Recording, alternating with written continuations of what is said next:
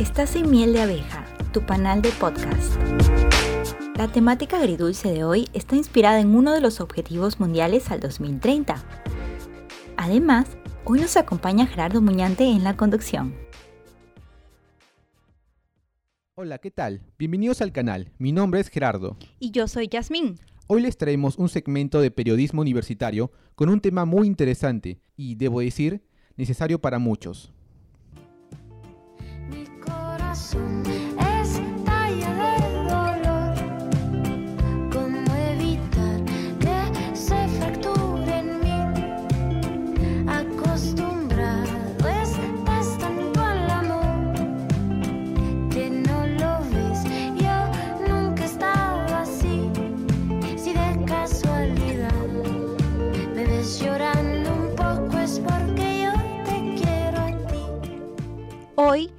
muchos nos dejamos invadir por Natalia Lafourcade. De seguro alguna vez han cantado a todo pulmón y lágrimas esta canción en el karaoke. Pues ¿quién no ha sufrido por problemas en una relación amorosa? Pero, ¿cómo diferenciar los problemas amorosos de las relaciones tóxicas? Muchas mujeres sufren por el maltrato de sus parejas, pero callan y cargan con la culpa. Por aquellas veces en que un hombre al que quiso le dijo que no pueden tener las mismas libertades que él, que no son iguales. Pues bien, el especial de hoy está enfocado en todas aquellas mujeres que se sienten reprimidas y asfixiadas en una relación tóxica. Mi ex siempre se hacía la víctima porque él siempre me gritaba y luego cuando venían mis amigos se ponía a llorar para que me haga quedar a mí como la mala y yo no entendía. Y yo siempre les decía, no, no, se está fingiendo, está fingiendo y siempre se ponía a llorar. Yo tenía un ex que cada que quería ir a una fiesta tenía que ir con él porque si él no quería o estaba cansado, no podía ir yo tampoco. Ya, mi enamorado me decía que le mande fotos íntimas como prueba de, mi amor para él. O sea, si yo le decía, no, pero tú no puedes hacer esto, esto, esto, él decía, no, porque yo soy hombre. En cambio, tú eres mujer, así que tú no puedes hacer eso porque la gente va a hablar y todo. En cambio, yo sí, porque yo, bueno, soy hombre y, y no importa, pues. En el Perú, el crecimiento de parejas con relaciones tóxicas es una realidad cada vez más preocupante.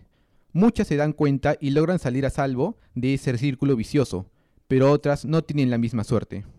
Qué romántico suena cuando dicen que el amor es ciego. Es cierto. Las relaciones se sostienen en el amor y la capacidad de superar dificultades para seguir juntos. Sin embargo, la romantización de este término ha llegado a niveles extremos. Para las mujeres, estar en una relación tóxica involucra más que una escena de celos y sobreprotección involucra una serie de normas sociales y prejuicios atados a una cultura machista, falta de salud mental que legitima la desigualdad de sus derechos y la represión de su libertad.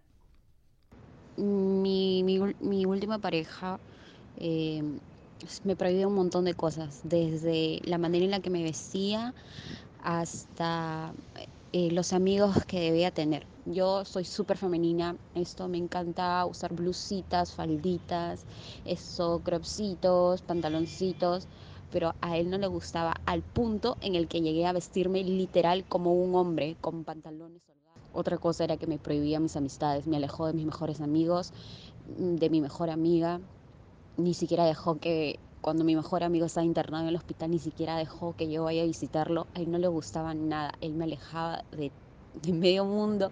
Mis amistades son testigos de eso. Era una relación súper tóxica. Esto, mis amistades eran igual, no, no quería que vaya a verla, siempre me decía que no, que ellas son mala influencia para ti. Él siempre me decía eso, que ellos siempre eran mala influencia para mí y yo terminé creyéndole y me alejé de muchas personas. Ella es Lina. Estuvo en una relación con un hombre que le prometió amor verdadero e incondicional. Sin embargo, la realidad fue otra. Yo no me daba cuenta, él me decía que tenía problemas de baja autoestima y yo le creí, se aprovechó de eso. Yo siempre le hablé de la mejor forma, aunque él me haya dicho de la A a la Z, incluyendo palabras fuertes como perra, puta o zorra. Y me dijo, ¿tú qué haces bailando con ese tipo? Bla, bla, bla. Y me empezó a gritar en frente de todos. Se fue al baño, yo estúpida lo seguí, le pedí perdón. Ni siquiera sé por qué le pedí perdón, pero me sentí mal y ni siquiera estábamos. Esto. En nuestra sociedad Muchas son como Lina. Aceptaron y normalizaron la desigualdad de género en una relación amorosa. Pero ¿por qué una mujer puede resistir tanto sufrimiento en una relación? ¿Será amor? ¿Será la sociedad? ¿Qué se esconde detrás de la pantalla? Conversamos con Belkis Romero, psicóloga clínica, quien hace unos días lideró la charla sobre relaciones afectivas. No me quieras más, quiéreme mejor, en la Facultad de Letras. La especialista nos explica esta realidad. Ya viene parte, digamos, de una situación de cultura. Muchas veces viene arraigado esta situación de que la mujer es el, como dicen, el sexo débil. Damos por, digamos, una manera de subestimar o creer, digamos, de que no tiene, digamos, la suficiente fuerza o capacidad. Entonces, dentro de ello, da la sociedad de que al varón, hablamos la parte de machismo, digamos, quien sí va a dominar más, hablemos, a nivel, digamos, hablemos laboral, dentro de la situación de la sociedad. Entonces genera ello de que la mujer se le vea de una manera inferior. En la actualidad, según el Ministerio de la Mujer, el 96% de la población de mujeres mayores de 18 años han sido víctimas de violencia de género. Adivinen, ¿qué tipo de violencia es el que tiene más incidencia? Pues sí, la psicológica. Si bien el Estado brinda la famosa línea 100, donde se pueden denunciar casos de violencia contra la mujer, la mayoría de casos son por agresión física. Es que obviamente es más difícil contar las veces que tu enamorado te gritó por usar una falda corta o incluso por tener amigos del otro sexo a trabajadores del Estado que atienden hasta casos de golpizas, violaciones y feminicidios. Una no se quiere incluir en el género violencia, porque un enamorado celoso no es cosa del otro mundo.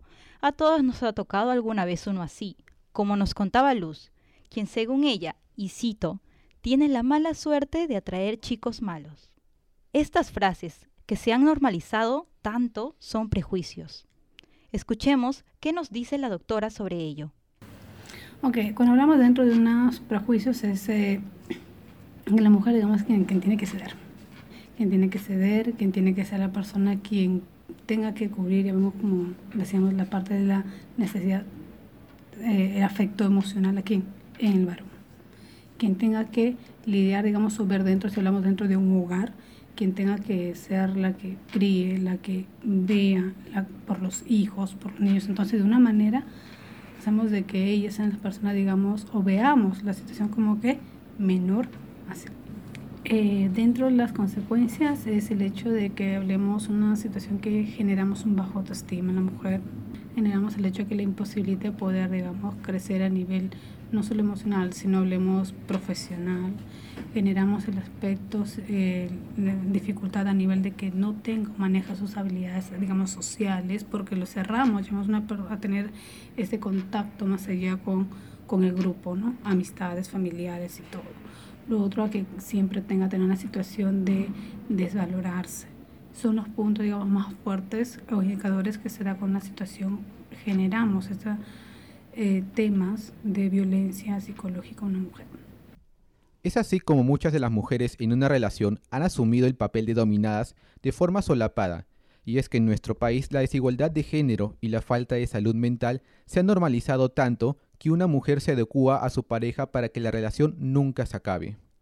La falta de salud mental, tanto en la mujer como en el hombre, es el factor clave para perpetuar las relaciones de dominancia y poder que con el tiempo se convierten en abuso y violencia. El sufrimiento de ellas al encontrarse en una relación tóxica tiene consecuencias graves. Por ello, ¿qué pueden hacer aquellas mujeres que no pueden salir de ese círculo vicioso y destructivo? La especialista nos revela algunas recomendaciones. Cuando hay una situación de relación tóxica es importante buscar profesionales, hablemos de la salud, hablemos dentro de la parte psicológica para que puedan identificar y posteriormente digamos trabajar cuáles son esos puntos, enfrentar digamos al hecho de no esperar que haya una persona, quien sea quien vea que surja una situación de proveedor dentro de un hogar. Para ello también es importante ir a un centro, ya sea de salud, donde también hay profesionales donde cuentan ello la parte, hablemos, salud psicológica, psiquiátrica también, porque hay probables hay casos que se dan que necesitan para romper que estos vínculos o estas cadenas que suelen tener o círculos de violencia. En un país bajo la sombra de una sociedad machista, es necesario que hombres y mujeres alcemos la voz por aquellas que no la tienen.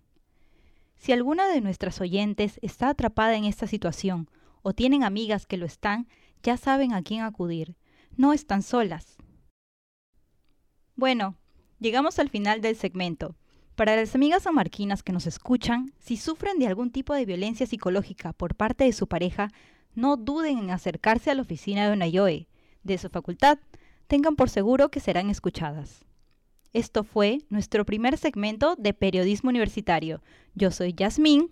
Y yo Gerardo. Hasta, la próxima.